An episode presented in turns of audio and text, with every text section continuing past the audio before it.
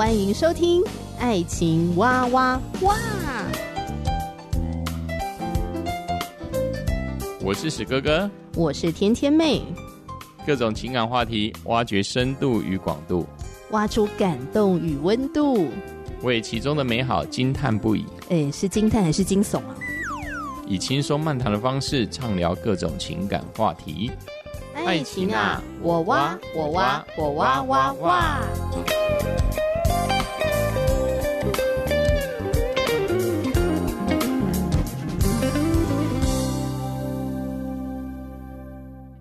我是史哥哥，我是天天妹。你小时候听李玟的歌吗？应该不是小时候吧？我会那时候我都已经。上大学了吧？啊、哦，那小时候的话是我，因为我们两个差九岁嘛。对啊，什么滴答滴的，这个都是大大概是在我在大学跟高中的时候吧。但是呢，哦、因为当时比较是属于老三台的时候，虽然已经刚开始有第四台出来了，嗯，但是大部分的艺人还是会上三台。那时候我就看了什么龙兄虎弟啊，嗯，这些像张菲菲、费玉清。那时候就认识李玟嘛，因为很多香港的一些很红的歌手都会来这个节目，所以李玟有搭到龙兄虎弟的时代哦。有有，有，我以为龙兄虎弟这个节目好像是爸爸妈妈那个年代的节目，呃、所以它其实是一个长寿的节目。它在两千年之前，那都是一个很长寿的节目。啊、还有金曲龙虎榜啊，你说李玟也有去上？对，以前都是固定礼拜六我们都会看，那、啊、看了之后就会就会有什么排行榜。台湾还是台北了的的一个唱片排行榜，那每次因为看这些节目，就会听到很多歌手。我好像也算是看综艺节目认识到李玟的。然后我们家有好几张他的专辑，然后去 KTV 的时候呢，就一定要点他的歌，《滴答滴》呀，那时候超红的。嗯、呃，还有什么过完这个冬季？诶，我现在讲的几乎都是老歌。当然，后来又出了好几张专辑啦。那后面新出的我就比较没有 follow 到。那虽然我不是特别的了解他的背景，嗯、我大概简单了解，只知道说，因为他很会读书，那个时候的目标本来是当医生。嗯，对，对，没有想到呢，哎，意外的就开启了歌唱之路。对，那那时候是我看一个综艺节目，那因为李玟去上，主持人就问他说：“哎，你什么时候发现？”你的歌声怎么这么好，而且被很多人喜爱？他就说是他在呃美国读书的时候参加校园的歌唱比赛。嗯哼，那他去比赛的时候呢，一刚开始还被嘲笑，哦、就觉得说她是一个华人的女孩，嗯、呃，能够唱出什么样的好歌喉呢？嗯哼，结果他一唱歌的时候，就把台下的同学们都惊呆了，这样子哈、嗯，一炮而红，然后变成风云人物。嗯、对，那甚至呢，还有。人呢，把他的那个歌唱比赛的那个歌唱带啊，就跟李玟说：“哎，你这个歌唱带可不可以给我？嗯、那我想要放在我的好像餐厅还是还是咖啡厅之类的，嗯、因为他觉得很好听。嗯、所以就在那一次，李玟就发现说：哎，好像自己可以唱歌哦，嗯、或许这是一条路这样子。那就是一种天赋吧，就是上天给他的一个恩赐。嗯、呃，然后他可以去发展这样。对，他声音很特别的，非常好。”因为当九零年代的台湾歌坛之中，嗯、呃，女孩子唱这种快歌，事实上是蛮特别的，很动感。快歌，那种快歌好像有一个 rock roll 的那种那种感觉，很动感的。也不仅，它不仅是动感可以唱，它连抒情也可以唱。嗯，它几乎全方面，它几乎都可以去唱歌。然后也觉得她一直都是一个很努力的女歌手。看新闻报道，就是说李玟原来长期她的那个双腿啊。支撑是有问题的，嗯、就其中有一只脚其实是没有力气，是，所以他每次跳舞的时候呢，都是其中一只的主力腿在支撑他全身的重量。嗯、后来才会出现说他去开刀动手术啊，整个人变得很瘦嘛。看到那个新闻说哇，我真的非常惊讶，可见的他意志力要多惊人。做歌手这么二十多年来，他一直都是身体不变的状态之下，对，然后用意志力去支撑。他也隐藏的非常好，因为因为事实上他如果没有讲，或是在他已经发生这些事的时候，啊、我们呃是很难观察到任何现象，因为他在我们的眼前总是又跑又跳，而且又是非常开朗乐观。对对对，对，所以我们不会去想到说他会有任何身体上面一些。我们说的一些隐隐疾啦，应该是这样讲，就是一些若干的一些旧病症，嗯、而这旧病症真的会影响到他之后哦，也就是说前些时候发生一些事情这样。对啊，嗯，然后像你刚刚说他在荧光幕的面前、嗯、都是非常开朗的嘛，呃，笑容可掬，然后很热情的问候歌迷，嗯。嗯而且我记得哦，他在不知道哪个节目也是被采访，会不会睡懒觉啊，或是不听妈妈的话之类。嗯、然后他就说，他从来不会睡懒觉，而且他绝对不会偷懒，嗯、他非常的听妈妈的话等等之类的，嗯、呈现一个非常正面积极的样子。是一个自律的人，对，非常自律。所以当知道说，诶，他。呃，罹患抑郁症的时候，也也是蛮惊讶的。嗯哼，哦、呃，虽然说一方面觉得现代文明病是越来越多，嗯、很多人在这种生活的压力底下，渐渐的他可能情绪调节的功能会、嗯、可能会失调，就会有一些心理啊跟精神上面的状况。对啊，对啊，对。对，可是因为李玟她又非常的正面积极，因为她人设实在是让人家。就是他的人设，他的人设，对，对他所营造出来的人设，就是似乎就是那一个可以给人家力量的发光体，嗯、源源不绝的动力，而那个动力是让我们感到有希望的。可能一般人也会想说啊，像他这么成功的人也会抑郁症，这也是一般人的盲点吧。对，因为好像在这几年的状况，似乎每每的爆出一些奇怪的事情，嗯，就是一些我们人设都很好的，他的个性很好，但是他却就做出一些不可思议的行为，嗯、不管是自己包装自己，还是啊、哦，就我们说经纪公司、歌唱经纪公司包装歌手，嗯，对，嗯、以至于我们事实上完全不清楚这个歌手到底他内心的世界在想什么。我举出一个蛮好笑的例子，就是我们以在九零年代末有一个歌手，小朋友很喜欢的，叫做范晓萱。哦，之后呢，他在他在十年后他大转型，范晓萱就说，十年前那个很红的我，事实上我所唱的都是我不喜欢唱的歌。哦，因为那是公司要给他的形象，就是给他一个小朋友的姐姐这样子的，对 的形象，可是他却不喜欢这样。荧幕所呈现的，跟他实际上他所想要或者他个性，事实上是完全不同的。嗯，是不知道说李玟抑郁的原因是什么啦？可能那个原因比我们想的还要更复杂，当然了，或者也有可能比我们想的还简单。嗯，每一个人的精神状况到底它里面发生了什么事情，只有上帝知道。对啊，对啊。只是我就想到说，抑郁或是忧郁的这种呃情绪的困扰，嗯，真的是困扰着很多很多的人。嗯哼，那我就想到我以前曾经一段时间是非常忧郁的情况。嗯哼，那当然我当时没有去看医生啦。嗯哼，就你还记不记得我那段时间每天都很忧郁的样子啊？每天都很不高兴这样子。嗯哼，呃，那那种不高兴呢，又是一种对生活或是对于未来、对于好像整个人生都非常的无力感。嗯哼，每天早上我觉得要起床要去上班。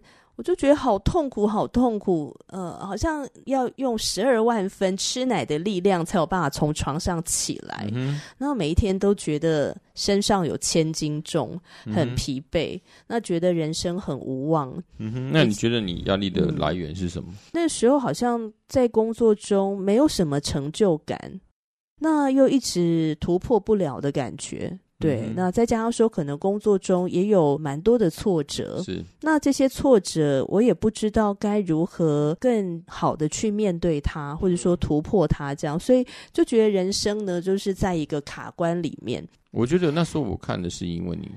睡眠的品质了，就是你有有时候会忧虑，嗯，哦，忧虑到睡不着觉，那时候我才是真正的关注这件事，因为我觉得一般时候的你不是这样子。哦，对，我那时候真的很常失眠，对对，很常失眠，就好像就是忧虑说什么东西做不出来，或是做的不够，或是啊这个好像一个东西没办法施展自己的抱负。失落的感觉吧，对，失落，然后对自己很不满意，嗯、对，觉得自己非常的失败，很想要停下来，让自己喘一口气，那也重新调整身心灵，呃，沉淀，呃，再出发。那再加上说，我们之后有可能会移居到其他的城市嘛？对，所以跟史哥哥讨论，然后也再三的祷告。我记得那时候祷告了一年多的时间，之后决定离职。那我记得从原本很忧郁啊、很沮丧的那种状态，那渐渐慢慢的好转。这个过程里面，史哥哥的陪伴起到一个非常重要的作用。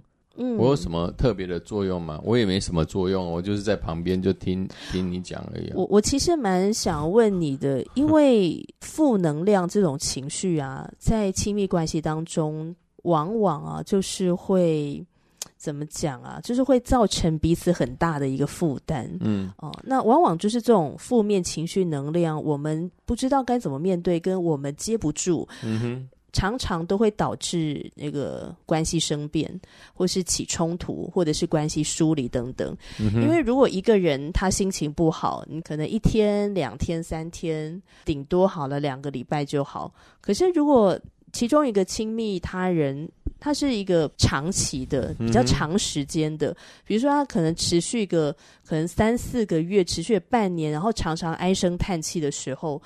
通常另外一个人就会渐渐受不了，很难面对那种负面情绪。所以你那时候看到我这边唉声叹气，陷入一种很自责的挫败，跟很失落，跟很无力，然后常都跟你讲说我很不开心等等。你怎么有办法面对那个不可爱的我？应该不是说那时候说陷入说不可爱的你了。而是我我我真的觉得那时候很不可爱。应该是说那时候我也知道你工作上遇到一些阻碍，而这些阻碍事事实上我们没办法处理。对我而言，我刚开始一定就是尽量鼓励跟聆听，我就说：“诶，看你看看撑过这段时间，看会不会比较好。”那我是觉得说，呃，天天妹是没有给我什么多大的负能量，当然也有一个部分就是她的情绪是控制的很好。对我而言。他的情绪事实上都是修饰过的，不一定是什么原汁原味、满血爆发了。我倒觉得没有哈。二方面也是可能我情绪对接受别人负面情绪的点，你说接纳度高或低，我也觉得我也是属于那一种。当然，天天没遇到这样问题，我就是一定要接，没有为什么，因为他就是我的另一半，呃也是我所爱的人。那我决定就是一样，就是不断的聆听，不断的陪伴，嗯、而且是给他一个正向的一个陪伴。嗯，那正向陪伴就是因为当时要要做一个决定，就是要不要把这个压力源，也就是工作中的无奈，把它摒除的时候，嗯、事实上史哥哥也是有压力的。对啊，对我也是压力，压力是很大的。那但是呢，因为我想一想，我们总不该为了工作。而让我们的身心灵逐渐走向崩溃的状态。嗯，我是觉得工作它就是只是一个让我们有的吃，它并不一定要让我们大富大贵，但是一定要让我们先身体是健康的。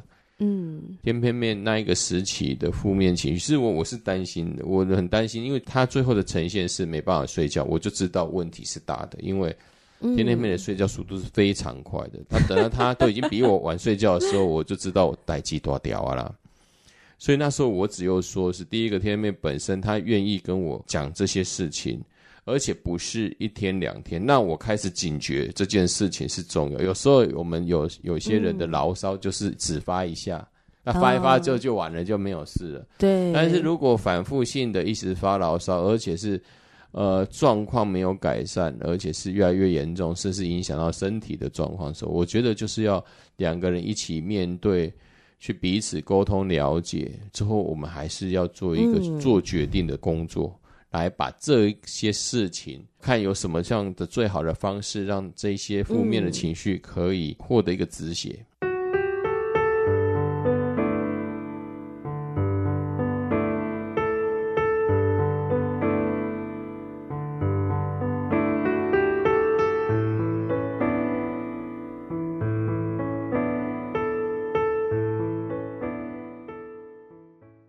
今天聊到忧郁症啊、抑郁症这样的一个话题，这真的是算是现代文明病。那有的人是自己正在呃努力的面对这个状况，那有一些人是在陪伴陷入忧郁的亲密爱人。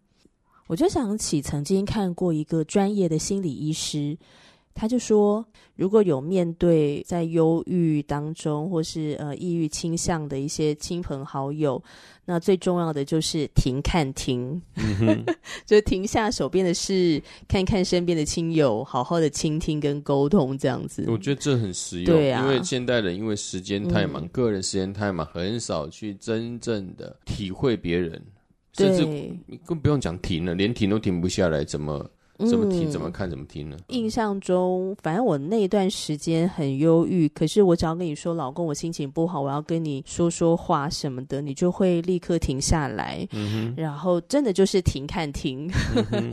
停下你手边的事，专注的看着我，然后很有耐心的听我说话，之后为我祷告。就是你没有给我什么建议，呃，你也没有跟我讲说我应该怎么做，哈，没有企图要帮我解决问题，你就是为我祷告，那我就觉得这个对我是一个很大的帮助。嗯、那李文逝世之后呢？呃，你有听过名人自杀造成的效应吗？有啊，之前就有了，二三十年前，像日本的这种自杀率就很高啊。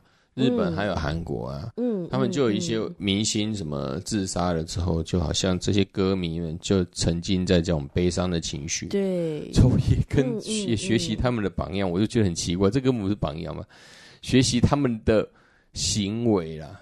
嗯，对，就就是企鹅校友、嗯、这样子。嗯嗯嗯，可能那种自杀的想法或者说行动，可能会从一个事件就是散布到一般人嘛。对啊，对啊，像那个负面的效应嘛，就是哦、呃，在人群中传播这样子。对啊，对啊，对啊。嗯，那那个其实又称为维特效应，是源自那个德国知名小说少年维特的烦恼发表之后，嗯、结果有读者就模仿故事主角的自杀行为。对啊。那我觉得主要不是因为真的想模仿，而是他其实就是引发，就是说，比如说我现在已经非常想自杀了，我可能觉得人生非常的绝望，也对自己非常的失望，对这个世界很失望，对身边的人可能也很失望，嗯、就是一个很黑暗的状态。嗯、那么今天我欣赏的这个对象，诶，他选择离世了，嗯、我就会想要跟他一起走。那对我而言，那好像是一种解脱，这样子。嗯那我就印象当时候李玟呃逝世了，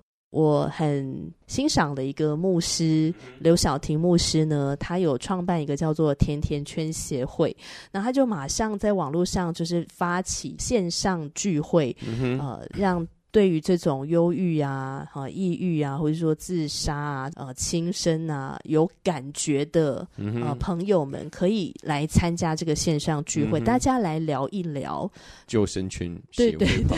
不是不是，他讲的比较好听吧？你知道他为什么要取甜甜圈吗？因为救生圈太难听了。不是，取甜甜圈的原因是因为他觉得呢，当每一个人好像是生命共同体一样，彼此的陪伴就像甜甜圈一个一个串起来。嗯、那在这个陪伴当中，你会获得力量、嗯、信心、盼望这样子。嗯，那所以我就去参加了这个聚会，也来分享自己的感受，这样。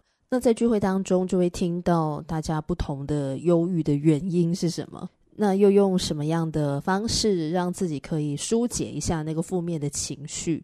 那我觉得这个线上聚会很棒的一个地方是说，它不仅是让大家可以互相取暖嘛，吐吐苦水之外，小林牧师他们就有分享有六个可以抵挡忧郁的各个面相。嗯、这个是今天也很想跟听众朋友分享的，就是听到这个很棒的资讯。那我觉得是帮助自己，也可以运用在亲密关系里面。生活当中有很多事情会导致我们心里面有负面的能量。那在亲密关系当中，这些负面的能量呢，呃，虽然很多人都讲说，呃，我尽量不要把负面能量带回家，可是你的亲密爱人一定会感受得到。所以，怎么样帮助彼此共建健康的身心灵？并且知道怎么样彼此陪伴，在负面的情绪里面一起度过，我觉得是非常非常非常重要的。好，那在线上聚会当中呢，小婷牧师他们就分享了，我们可以检视一下这六个面向有没有哪一个是比较缺乏的，以至于我们可能会陷入在比较忧郁的情况里面。有哪六个呢？健康的身体，嗯，就是包含你的运动、休闲、娱乐啊，你的身体有没有保持健康？然后第二个，经济是不是稳定的经济？对对，相对稳定。嗯哼。然后第三一个是满足的成就，满足的成就，比如说社经地位，或者说你在工作中有没有获得成就感？嗯哼。那第四个是亲密的关系，对，有没有情感的支持系统？有没有维持这个亲密的关系？嗯、那第五个是坚定的信仰。嗯。精神生活嘛，对，我们跟上帝的关系啊，你相信上帝是爱你的吗？好、嗯哦，那第六个呢？固定的作息，对，有没有良好的作息习惯哦？嗯、包括你的吃啊、喝啊、水喝的够不够啊？有没有睡饱啊？你的睡眠的品质如何啊？哦、是。那所以聚会当中呢，就牧师呢就说，从这个六个抵挡忧郁的面相中，你有没有发现哪一个可能是你现在比较脆弱的？嗯哼、哦。那我就去思考，哎、嗯，我那段超过半年的时间，我都觉得自己很忧郁、很绝望。哎，其实真的有几个是脆弱的。对。好比说我当时没有什么休闲娱乐，嗯哼，嗯，那也没有运动。那我每一天都觉得自己很疲惫，嗯、也常常会那个嘴巴里面啊，会嘴破，啊、对溃疡什么的，对对对，然后睡也睡不好，嗯、就常常失眠这样子，就没有一个好的生活作息。那吃呢，常常有时候吃不下，有的时候又突然吃很多，没错。对，那当然没有满足的成就，因为我当时我就觉得自己非常失败嘛，对我就是一个失败的人这样。呃，稳定的经济吗？还稍微有稳定这样，嗯，呃呃，亲密的关系，对，我觉得这是我当时候比较强大一点的，就是史哥哥是我的这个支持系统，情感支持系统，坚实的后盾。对对对，嗯、坚实的后盾。那还有一个这个后盾呢，也是这个信仰，哈、哦，只是坚定的信仰。我当时候也是有一点脆弱，嗯、哼哦，我那时候就觉得自己很自己很灰暗啊，虽然也会跟上帝祷告，但是也有很多的为什么为什么这样子，哈、也会对信仰产。产生一些怀疑，这样子，对、啊、对对。那当然，每次有一种怀疑的感觉出现时，我又会再赶快去读圣经，好、嗯、回到圣经的真理里面。呃，所以我觉得大家也可以去想一想哦。呃，如果你现在的精神状况啊，或者说情绪有陷入在一种负面的呃情绪当中，如果有一阵子的话，你可以去想想这六个面向有没有哪一个是比较脆弱的？是的，健康的身体有没有稳定的经济？有没有满足的成就？有没有亲密的关系？最后一个就是固定的作息。对对对，嗯，嗯。然后还有呢，有三个呢具体的自我保护机制，嗯、这个也是我们在线上聚会的时候，牧师他们有分享的，就是你除了去检视那六个抵挡忧郁的面相之外，嗯、你也可以去想想，有三个。具体的机制，对，是我们在生活中要去建立的。是，嗯，像第一点有特别讲到，学习认识与表达情绪。对，对，这部分却是我们的社会，好像我们读了这么多书，吼，好像现在学历都大学，嗯、但是好像对自我的了解，还有怎么去表达情绪，却是一个。呃，几乎是空白的一个部分，所以呢，我们呢应该要学习辨认并承认自己的情绪，甚至要把我们的情绪呢，不要标注出来。好，例如生气啦、沮丧啦、悲伤等等。当然，这些语句是很单纯的，嗯、还有一些更呃更深层的一些语词、情感的语词，我们也可以多学习。而当我们出现负面情绪的时候，我们可以用一个哦简单的数字，从一到十来表现我们自己目前的情绪，负面情绪是几分？嗯，哦，并依照这样的分数呢，制定相对应的策略。嗯，然后可以觉察一下，嗯、自我觉察，就是说，哎，我现在这种情绪是很沮丧，嗯哼，那为什么？什么事情导致我很沮丧？嗯哼，什么事情导致我好像陷入在绝望当中？这样哈，嗯、就是可以去思考一下。那有的时候也要觉察自己是不是其实是因为太累了，需要好好的睡觉。对。或者是其实是因为饿了，嗯，你需要补充食物的能量，嗯，因为有时候人在很饥饿、很虚弱的当中，也容易会掉入负面情绪里面。没错，嗯哼。那第二个自我保护机制呢，就是建立可靠的支持系系统。呃，这种支持系统呢，真的非常重要。虽然呃，社交媒体很发达，可能每一个人都加入很多手机上面的 群组，这样哈。但是你发现聊的人也不多啊。对对对对对，就是当你真的陷入在一种很忧郁情绪的时候，就发现说：天哪，可能有上千个 呃好友，但你不知道哪一个你可以跟他诉说你的心事，这样。嗯、对，所以其实呃，我们都需要建立这样的一个支持系统，陪伴你，可以来帮助你。呃，可能是一个团体。那像呃，我们如果有去教会的话，啊、呃，教会的小组是不是一个可靠的支持的团体呢？嗯、你能够放心的在这个团体当中诉说你自己的想法跟感受吗？对对对，这这很重要哦。对，因为有些团体是是没有办法让你成为支持你的，他会一直提，他就一直为你提款。一直把你一直把你的掏空掏空掏空，对，对，所以慎选团体很重要。嗯嗯嗯，没错。那第三个保护机制呢，是培养健康的休闲娱乐。对啊，嗯，做什么事情是会让你开心的？你喜欢唱歌吗？还是听音乐，或者是亲近大自然吗？或者是呃旅游啊、呃，不用很多天的那种。对啊，甚至要培养自己的兴趣啊。对，有时候真的是。我们本来没有一个兴趣，但是可能偶尔去从事了一项，那真心的去，嗯、呃，尽力去做，反而会得到的一个乐趣。嗯、就好比我今天呢，今天带这些国一的同学，该有位同学今天就运动，那我们在那边波比跳，在那边比赛。该有位同学呢，他就做了一百多下。当他说他做一百多下的时候，嗯、他真的心情很开心。那种开心是、嗯、啊，我破了自己的记录，哎，我怎么有可能能做这么多？嗯，而且我以前的一下的伏地挺身我都做不到。当他思考以前的他跟现在他的差别的时候，他觉得自己改变很多，嗯、而这一种似乎不是用很多物质条件可以满足他，他瞬间觉得自己很棒。嗯、他以前都觉得自己很弱，很弱弱脚。但是他第一次对自己讲说：“我觉得自己也可以很棒。”所以呢，嗯、培养自己的一个休闲娱乐，这也是很重要的。所以后来我去跳舞，就跳舞就释放我的身心灵。没错，你终于 拨拨云见日。就是还蛮开心的。嗯、那当然，除了这个休闲娱乐啊，吼，还有看一下那几个面相，嗯、还有这个三个很具体的保护机制啊，嗯、好好的要去建立它。那我觉得，呃，信仰真的是帮助我非常非常的多。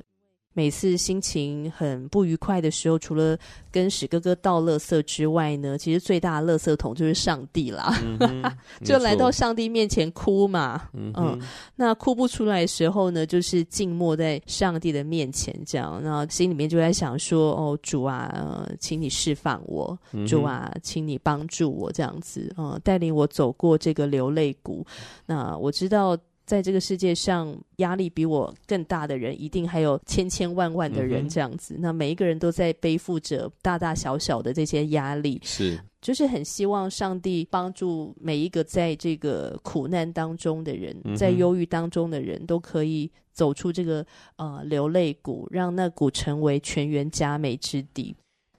那最后呢，我们想要用一节经文来祝福大家。这一节经文呢，在圣经的腓立比书四章六到七节，应当一无挂虑，只要凡事借着祷告、祈求和感谢，将你们所要的告诉神，神所赐出人意外的平安，必在基督耶稣里保守你们的心怀意念。有希望这节经文呢，祝福大家。借着祷告，借着祈求，嗯、将我们心中所想的、所忧虑的、所烦恼的，或者所渴望的，当然也带着感谢来到上帝的面前。嗯、那如果听完今天的节目，你有任何的想法或者是感受，也欢迎你留言给我们，祝福你喽！我是天天妹，我是哥哥，下期节目再见了，拜拜，拜拜。